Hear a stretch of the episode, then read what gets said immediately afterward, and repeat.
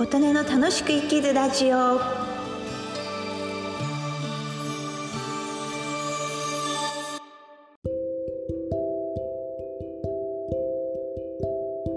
皆様こんにちは。琴音です。今日は2023年1月17日火曜日の朝です。昨日に引き続きベトナムのホーチミン市からお送りします。ベトナムは今ちょうど旧正月のテトっていうのが間もなく始まる直前で活気にあふれています。日本の元旦みたいな時期なので街は国旗の色がベトナムは赤色と黄色？金色かな？あ黄色。この幸せのこの2色の色で溢れてます。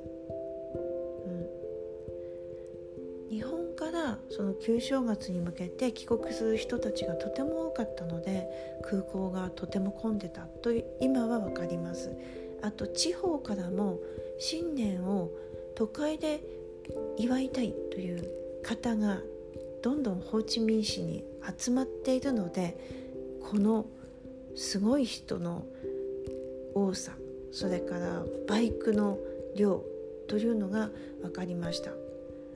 昨夜もバイク同士の正面衝突の事故を見ましたかね。うん、なのでベトナムに来てから車対車とかバイク対バイクとか結構3件目ですね。ちょっと 見てますね。なのであのまあパワーにあふれてます。それもあの幸福のお正月なのでね良い気のパワーとそういうグッズとうん、とてもいい時期に来ました。でそんな時にあの私この度多分一番の衝撃的な話を聞いたんですけどベトナムは自殺のない国ですというのを聞きました。自殺ないってどういうことと。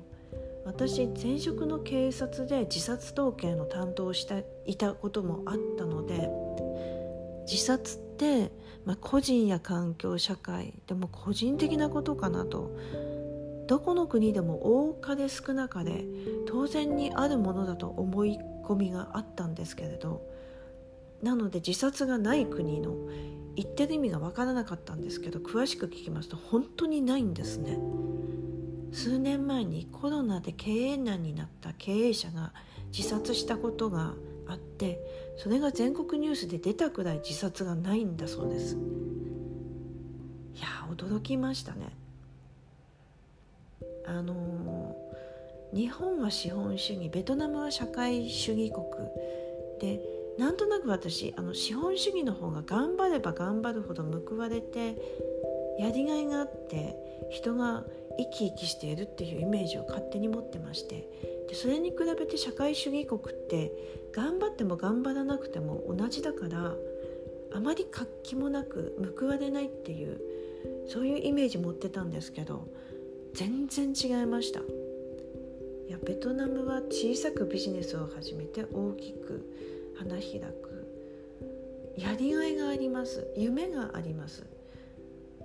若い方がもう労働者がみんな若い、まあ、逆に平均寿命が60代までという短命なところはあるんですけれどもそれでもね人口は増えるわ。土地は値上がりするわ。日本にないことが多すぎて羨ましいですね。日本はあまりもう成長がねあのないようなイメージでで老後のこと考えるとあまり消費も抑えてしまうっていうところが老後が不安だからっていうのもあります。もうベトナムは老後っていうのがあんまりないのかな。平均寿命がね短いので。なので今生きてる時に楽しくお金も使うという感じで。そして幸せなんですよ。幸せに生きてるんです。だから自殺何それという全然自分の中の辞書にないんですこれ。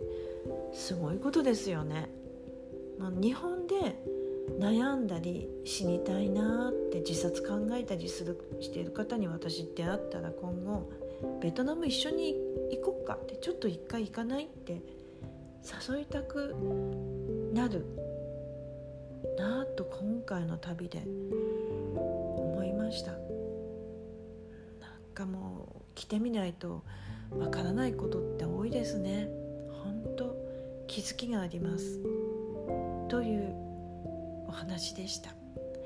今日もお聴きくださり皆様ありがとうございました。